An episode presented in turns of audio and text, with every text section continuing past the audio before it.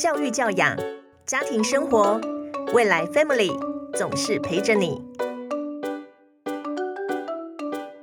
Hello，大家好，欢迎大家来收听未来 Family Podcast，我是本集主持人许耀云。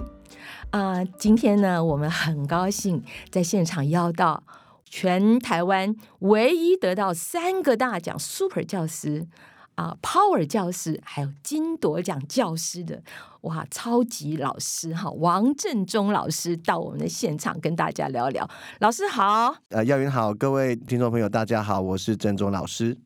郑中老师哈，真的是非常的厉害，而且他最重要的事情是呢，虽然在中寮国中哈做了这么久，哇，满二十七年，你看这么漫长的时光，他就一直待在呃很偏僻的南投的乡下，对，但是但是他的影响力可以说在全台湾的教师界。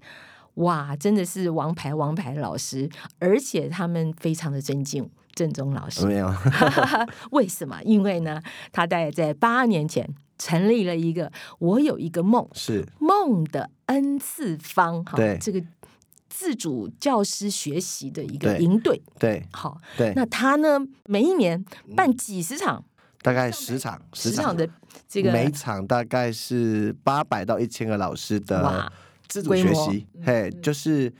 呃，台湾目前为止就是最大的一个教师专业自主的一个平台啦。呃，目前为止大概全台湾有超过四万个呃不重复的老师参加了个这个计划。那超过三百个大大小小的跨校社群，那这应该也是在亚洲华人区大概独一无二的一个呃老师自主专业串联，然后不断的自主成长，并且获得呃官方百分之一百授权跟支持的一个计划。我真的是你看看很了不起，因为啊，大家也知道一零八课纲，我们一直希望在教育上面做很多的改变。但是真正改变的推手跟动力发生在哪里？发生在老师哈教学的现场。是。那所以呢，这个郑中老师他真的是非常有心，然后非常认真的在啊、带领这么多。你看刚刚说四万多老师啊，这是他们是不重复哦，不重复。那么有些老师是重复去上课的，所以如果你以这个人次来讲的话，哇，那真的是十超过十万以上是啊、是。所以这个影响力是非常的无远佛界，尤其他们都变成小社团，彼此之间还互相学习激嗯荡哈、嗯。所以他们在教学现场对于孩子的影响力真的是非常的巨大。是对，刚刚提到就是说一零八课纲，更有意思的就是说，呃，孟恩这个计划的推动是在课纲上路之前。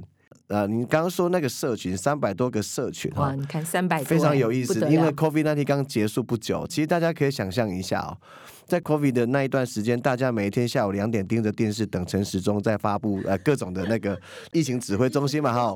可是你也别忘记哦，那一年我们也迎来了台湾教育史上第一次最大规模的中小学停课。没错，但是当最大规模的中小学停课的时候，我们开玩笑说，呃，教育部有成立指挥中心吗？没有那所以整个中小学老师全部一系之间，老师学生都要线上进行学习的时候，谁来指挥这十多万个中小学老师学生一起学习？社群。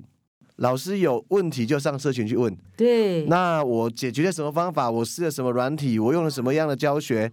我就在社群分享。呀呀呀，所以其实那时候我们都戏称，其实教师圈的 CDC 在社群，在线上的社群。所以我我觉得这件事情是，那呃台湾的老师在那一阵子跟老师、跟学生、跟家长一起走过那么大的一个剧烈变动，非常重要、关键、稳定的力量。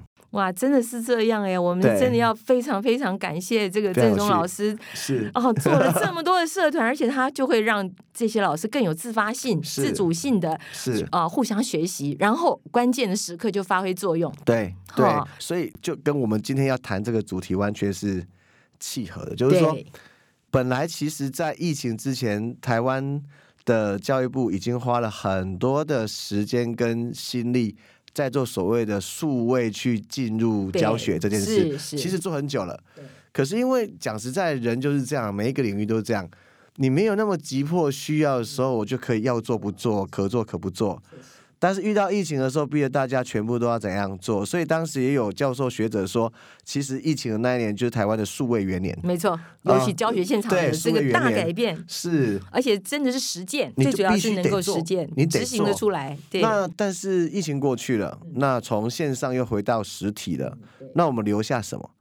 所以呃，我觉得教育部也趁这一个疫情，然后全部大规模的线上课的这段时间，把这个许多的政策能够趁这个机会，能够真正的去落实在现场。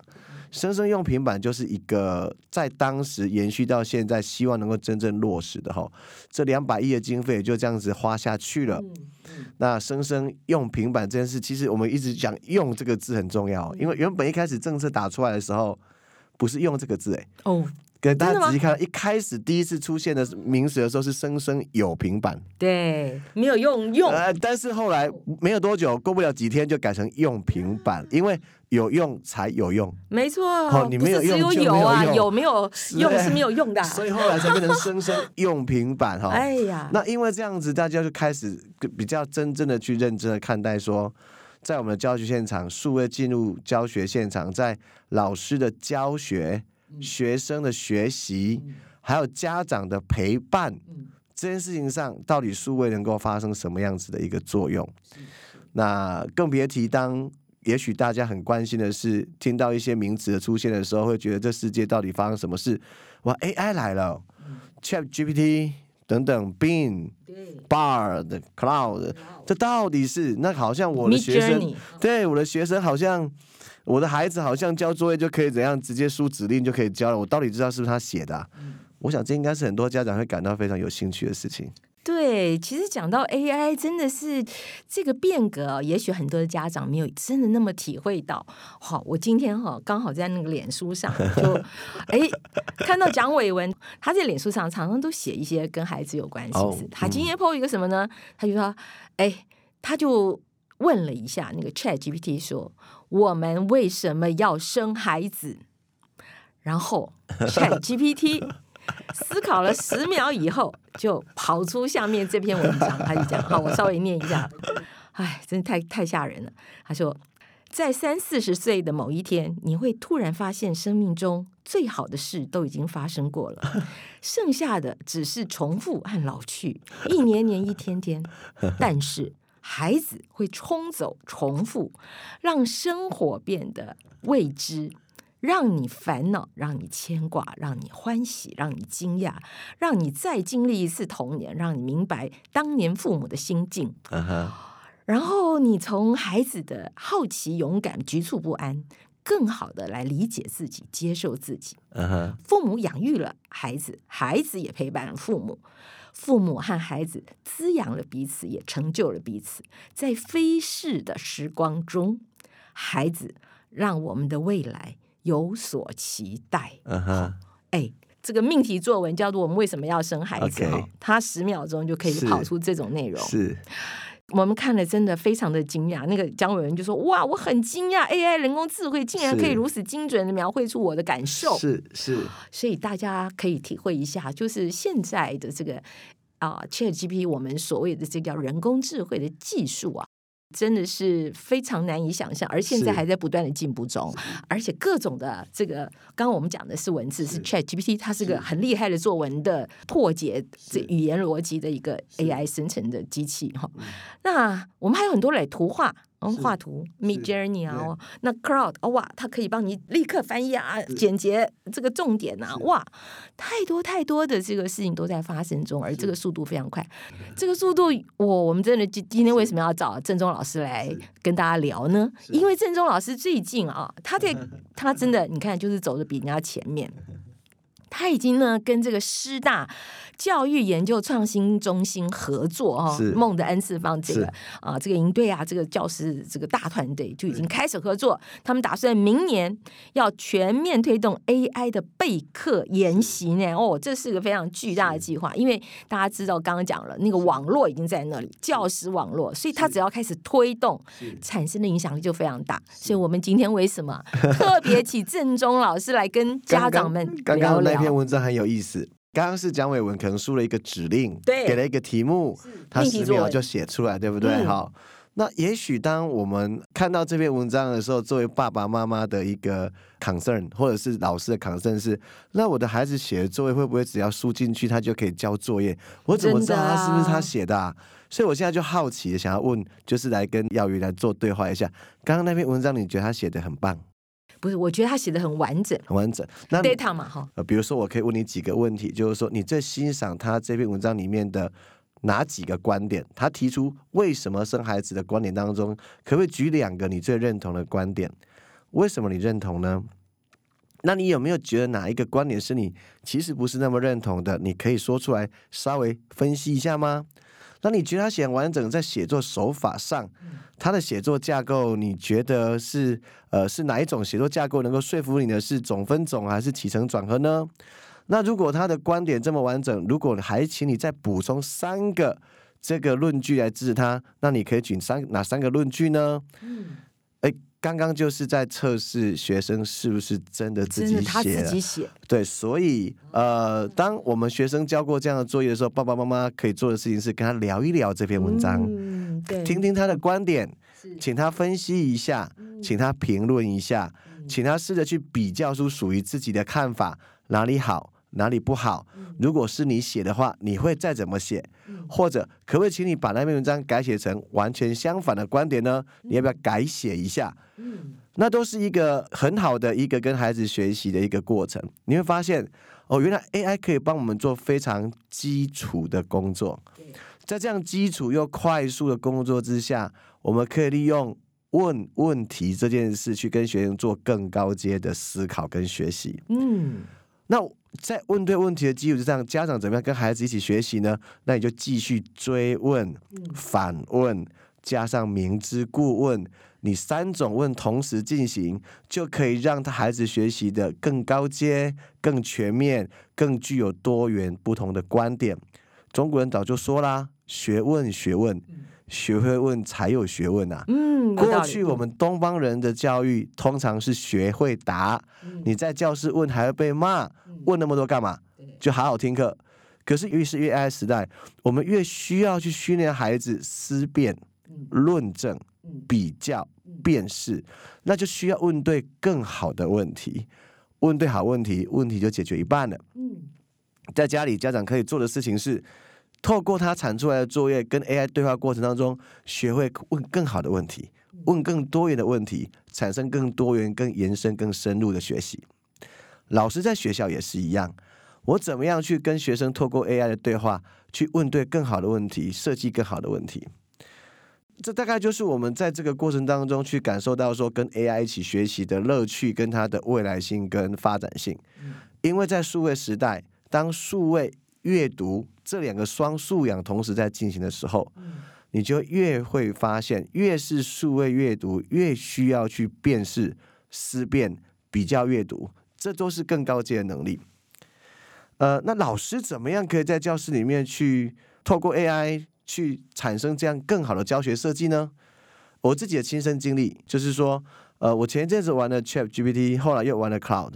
那各位家长、各位爸爸妈妈有个概念的话，当你申请了一个账号 Cloud，你申请一个 Cloud C L A U D E，或者申请了一个 Chat GPT，你申请了当下就好像你生出了一个 baby 一样，那个 baby 是零岁，他什么都不懂，所以你要教他，所以你要给他资料阅读，教他东西，让他学。像 Cloud 或者像 ChatGPT 这样子的生成式 AI 机器人，他们最大的特征是，他们虽然是从零岁开始学，可是他们学的超快很，快，很快，他可能半天就学到了十五、二十岁、三十岁的水准啊。所以你喂他，你养他，你教他，喂资料给他，给他不同的问题，让他去学嘛。哈，我也这样子教，这样子喂。我教了半天，教了两天之后，我就开始请他设计提问。呃，我给他一篇文本，比如说这篇文本叫做是背影，嗯，我请他去设计好的问题，让我的学生可以透过这些好的问题，去对背影这篇文章进行更好的学习，这叫做提问教学嘛，哈。那过去大家对于我在教学现场比较了解的，可能是我是台湾做三层式提问设计的一个高手，对好，那所以呃我也教他什么叫三层式提问设计，暖身题、基础题、挑战题。经过我研究发现，哇，这个 Chat GPT 跟 Cloud 可能比我过去训练过的任何的种子教师学员都厉害。我过去训练的这些老师，可能要一年两年才能够设计出这样的题目，ChatGPT 大概两天三天就设计出来了。那我再仔细研究一下，发现哦，原来这个端倪在哪里？它可以设计出很好的暖身题，嗯很好的基础题，很好的挑战题，但是它怎么样都没有办法把这三个层次的提问变成是一个有系统、有逻辑的完整提问设计。所以它三种提问是发散的，哦，各自独立的各自独立的，所以它设计出来的教学设计是发散的，没有延伸性平。行的，它彼此没有连贯的。我不管怎么教他，不管怎么训练他，就是这样。他连不起来。后来我们发现背后一个最大原因，是因为它是大型资料库快速整理学习给出的回应，但是他并不知道学习的人的心理状态，所以他没有办法根据学生的心理状态去设计。我先问了第一题，根据他的回应去设计出第二题，再去交出第三题。所以回应到现场就是越 AI 越发现专业老师的价值啊，哦，这很重要。很重要。当然，老师也要很知道自己的价值究竟发生在哪个部分。所以 AI 可以帮老师做很基础的叫做素材的准备，嗯嗯，它可以帮你设计出很多很丰富的暖身基础跟挑战。但老师要把它收集起来，然后根据我眼前学生的需求跟学习的状态，去把它组合成适合我现在眼前这个学生的一个完整的、有系统的，我们叫做回环扣合的好的提问设计。我问了暖身是为了铺陈进入基础，我问了基础是为了延伸到挑战，而我的挑战题它还呼应了一开始暖身设计的一个发想。哦，环环相扣。但是这个是 AI 做不到的，没错，这个是老师没错，用心的老师要去把这些串起来。专业才越有办法去从他给了这些眼前的这一桌满汉全席的素材，他可以给你满汉全席的素材，但他煮不出为你量身定造的美味料理。嗯，哇，这个郑总老师这样的举例，我想大家可能有一个基础的认识啦，哈，对。就是知道说 AI 能做什么事，然后老师们在备课的时候怎么样来运用 AI。是，所以换句话说，老师能不能第一个，他基础他能够学会用 AI 帮助他备课；第二个是当 AI 帮他准备这些素材之后，他更应该用自己的专业把这些素材去整合出、设计出属于自己学生需要的。而这些对老师来讲都是很大的挑战。为什么呢？因为光是用平板教学这件事情，你知道就造成台湾多少老师的困扰吗？别忘记啊，别忘记啊，我们这一群老师，包括我今年我教书第二十七年哈，我呃满二十七，第第二十八，别忘记我这个二十七年前在高师大受师培训练的时候，当时唯一的数位叫做幻灯片啊，对呀、我的数位教授工具啦我的教授还在一张放一张的幻灯片啊，可是现在你要我用 AI 备课上课，我们常说不教而杀谓之虐啊。对我，我我们对这么一大批中小学老师的期待是高的，嗯但是我们是不是也相对在这些期待之外给予同样程度的 support？这为什么孟恩在十年前提出来叫做是 teachers get support and kids get hope？如如果我我们没有给老师更多的 support，他其实是很难呃回应我们大家对于孩子学习的一个期待。孟恩在十年前还提出了一句话，叫是先给支持，再谈改变。这都十年前我们提出来的，为什么？你如今回想，因为明年是孟恩的十周年，我们会有一个纪念活动哇啊、所以，所以我特别会有感是说，十年前我们提出来的这些我们希望的愿景，你回过头现在十年后去验证，其实始终没有没有改变过。对，只有老师得到支持，孩子才会有更多的希望。先谈支持，再谈改变。十年前，我们深刻体会到偏乡老师在很多的时候，他在自己的场域是孤军奋战，他一个人要跟谁备课呢？所以我们发起梦恩，希望促使跨校备课、跨校社群。好了，很多的跨校社群成立了，哎，发现时空有限制，所以我们用线上社群。线上哦，共备。用线上的方式对来共备课，但是线上社群推了，疫情我们也过了，现在我发现另外问题是，即便是线上社群，也得你的时间搭得上我的时间。第二个是很多老师他忙于很多的校务课务，哎，我我我明天早上就要上这篇文章了，我还来不及跟我的社群共备怎么办？对，所以我们准备进入社群发展的三点零，叫做跟 AI 社群。嗯。所以我这个人跟 AI 组成我的共备社群。哦？所以十年前是跨校实体社群，嗯。进到二点零是线上跨校社群，嗯现在三点零是跟 AI 组社群。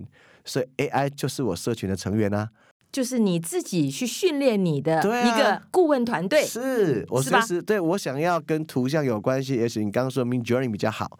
那 Chat GPT 跟 Cloud 各有长处。嗯那 B 呢？据说目前呢评价也非常的高，也很好嗯对，那 Bard 也很厉害 Bard 正在市也在，对对对对对等等等。所以我我有一群可以跟我共备的 AI 的顾问团。嗯那我我随时可以突破，我就算我下一节课要上课，嗯，我上一节课都会跟我的顾问先快速二十分钟怎样共备沟通一下沟通一下，他就告诉你，我立刻下一节课我就有很多的素材，很多素材。对不对？他提出非常多的东西给你。备课应该要早一点，可是有很多时候你就是遇到一些突发性的临时状况，所以 maybe 我有这些需求，可是我马上就有一个共备的伙伴，我马上就可以跟他去讨论我待会的教学要怎么走，要怎么进行。嗯从实体共备到线上共备，到跟 AI 共备，这是教育已经必须要去认真思考的一个呃这个三点零。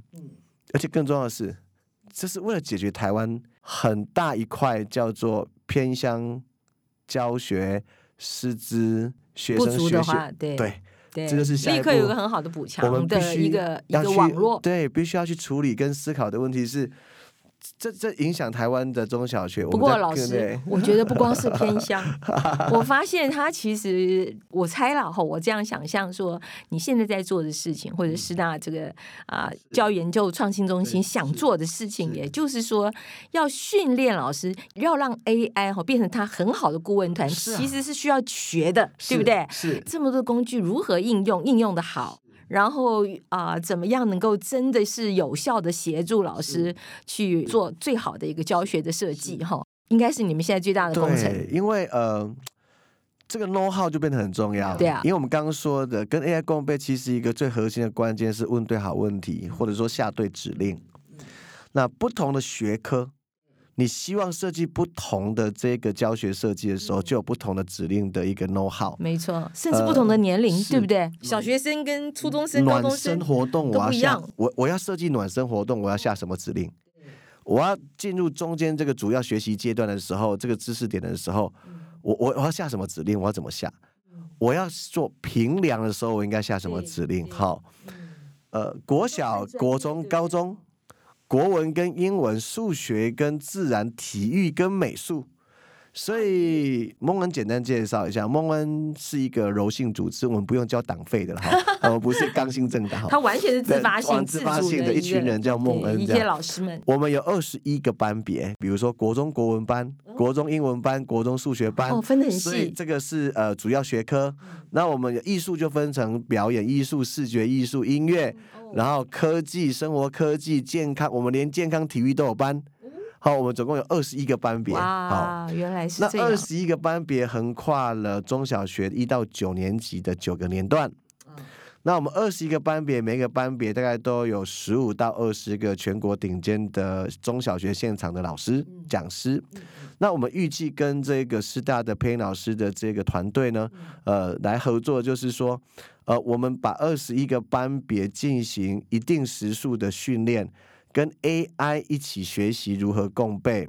然后呢，除了跟 AI 共备产出各学科不同的具有素养，能够提升学历，不是花而不实的这样子的一个教学的一个事例，呃，怎么教的这些这个 example，然后范例哈、范例。我们 share 给全台湾的中小学老师 for free 之外。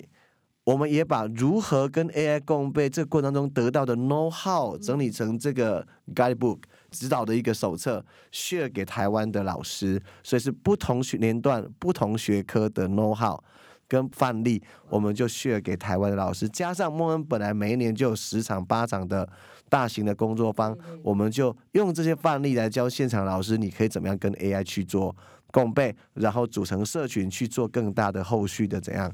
扩散，这是大概是一个三到五年的一个长期的一个想法。虽然我我我知道我们的听众很多是家长，很多呃可能是过去对教育的一些名词没有那么特别的理解，不过我还是很想跟大家分享的是，有一个叫做 TPACK 的概念。我也许可以用比较简单的方式跟大家分享，就是说过去的好老师被要求了就是 PCK 要很强。P 是什么意思？Pedagogical 叫教学法。我们用最简单的话讲说，知道如何教，how，H O W 如何，嘿，然后 C 呢叫 content，就是学科内容，所以它叫做 what，教什么。所以过去我们一个好老啊 K 就是 knowledge 知识，所以 P C K 就是一个好老师应该要知道，我是数学老师，那我应该要知道如何教一元一次，以及一元一次我该教什么。那你 how 跟 what 剧足。都知道，那那 PCK 就是很棒啊好老师，可是 PCK PCK 剧组老师在疫情在现在遇到了 T 的挑战，T 就 technology 科技，所以科技再加进来就变成 TPC 对吧？那为什么多一个 A and 啦？要发音这样子哦，所以叫 T pack TPACK OK，我们我们现在老师就面临说，能够成为一个有起码水准的 TPAC 老师哦。那 T 如果广义来看，或许可以把 AI 纳进来作为其中的一个范畴，对不对？但越是讲 T Pack 的时候，你就会发现越是需要巩固老师的 PCK。嗯，他那部分要更更好，更好。就就如果大家可以啊哈一下，就是说，哦，原来当你越把 T 放进来，越把 AI 放进来，越发现。一个好老师越需要巩固自己的基底，他内在的基底，那叫 PCK。因为我们在现场最担心，也会经常会看见是，当你把 T 跟 A 放进来的时候，变成了炫技，对，难免就忽然走偏了一点点啊，觉得哦，这样子就会造成整个国家学历的衰退。因为当你如果把 AI 跟 T 放进来，但是却没有去思考如何巩固 PCK 的时候，那它就变成学习的歪楼，教学的浅碟。而且可能很多老师会在乎孩子的回馈很热热烈哈，不管初中生、高中生、小学生，可能这个课堂上是很热闹的。好，很活泼的，是，所以但是他们没吸收到东西，是不是老师？所以这是我们越越是这样把 AI 越是把 T 放进来的时候，我们其实越应该去思考这样子的一个呃，所以要平衡这两点，对，也就是说你用了好工具，对，然后呢，可是你的内容其实才是关键点，你是好好的把菜煮出来了。然后并不是只是哦技法很炫，你的厨具很棒，然后或者说啊装点的很花俏，是，但是其实关键还是牛肉是什么？所以以前学生写作业写在纸上，对。啊，现在都数位了，写在平板上。可是对于你学习没有太太没有什么实质变化，你只换个工具而已。是，以前老师上课用纸本课本，对，而我们现在都用电子书。你对于教学没有什么实质改变啊？实实际上并没有改变。所以有另外一个看法，其实很有趣，是那疫情的时候全线上的课，为什么大家会说啊效果很不好？因为你在实体课程都在讲述。然后你到线上，你还是讲，你只是换个地方讲而已啊，没错没错，是不是？只是对着 camera 这样讲。是，所以你你你的教学本质没有进行变化，你只是工具换了。那你说好像有数位，其实没有产生实质改变嘞。那时候我们喊的震天尬响的一个口号叫做是停课不停学。对，其实啊，那时候我提出来另一个说法是，你连不停课都停学了，你怎么会奢望停课不停学啊？是吧？那所有你在实体没有解决的事情，到了线上只是更混乱，对，更困难。那为什么？那是因为你只是工具换了，但是教学本质没有改变。所以老师，你们现在这个梦的 N 次方这个平台，现在在推动的就是如何让老师有更多更多的教案，或者提出更多更具体的方法，大家可以知道怎么在教学现场变成一个形式上的改变。所以，我们梦恩的理念。跟这个师大配音老师团队的理念是不谋而合的。因为过去我们在教学现场发现很多在推广数位的时候，会比较偏重着重在推广它的工具使用。那我们其实孟恩跟呃配音老师共同一个比较聚焦的是说，工具是为了促使教的更好，学的更好。这两件事情如果能够做到，那 T 才有它真正的一个价值存在。所以，不管是我们发展的势力也好，也或者我们在现场去指导或协助跟老师一起学习怎么样去进行数位整合教学也好，AI 怎么样一起共备也好，我我们共同的一个思维都是，只有说呃能够促使 PCK 能够更稳固，因为 T 会不断变化，而且 T 的迭代太快太快了。所以是说，工具可以不断的变化，但它毕竟是工具。更关键是老师自己的素养，对吧？老师要加强的是这个部分不能忘记哦。他一方面学技术啊，学了，但是那也很花时间啊，对不对？他要搞懂 cloud，他要搞懂 Chat GPT，对老师来讲，说真话，他都是一个学习的时间心力，对不对？但是现在郑中老师还提醒一件事，除了去学这个，你们其实还是非常着重于老师不要忘记。究竟你要教他的是什么？孩子要吸收的那个关键的能力跟养成是什么？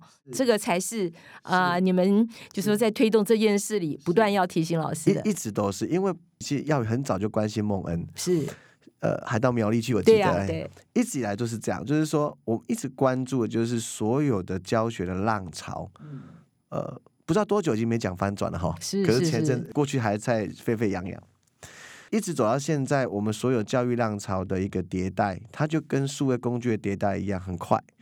但如果我现在比较稍微臭屁的讲一句话，就是你你现在看着我哦，你就会发现我是一个最好的例证。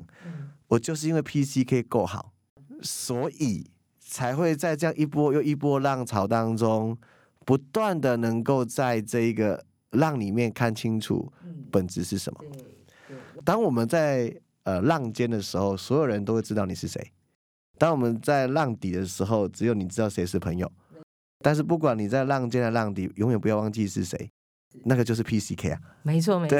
其实 这个也一样哈。我们讲到家庭教育，我们很多家长其实也一样。有的时候我们家长当然也会很紧张，说啊，我家孩子要学这个学那个，要学那么多这个 Chat GPT 啊，然后或者说要用这么多的数位工具啊。但是同样，家长可能不要忘了，其实本质是小朋友到底从那里面学到了什么。是那个是一个最核心的部分。这可能才是家长可能要去想的事情。对哦可能不光只是啊督促他，或者说在看他怎么学这些事情。因为老实说，我们自己哈，因为我们现在工作上也一样，嗯我们整个公司我们也一样用共备的方式，就是大家要共享你在你的工作上面如何使用 AI 的工具。工具因为我们现在都知道一件很关键的事情，就是。以后会被淘汰的人是不懂得善用 AI 的这些人，所以为什么 AI 在这个时候，我们基本上是鼓励而不抗拒啦？就是说 AI 不会取代你啦，AI 会取代不会用 AI 的人呐、真的，真是这样子啊。因所以你少了那么多千万人的智慧啊，是哈，你把它当做是一个大 data 库，但是呢，关键是你自己。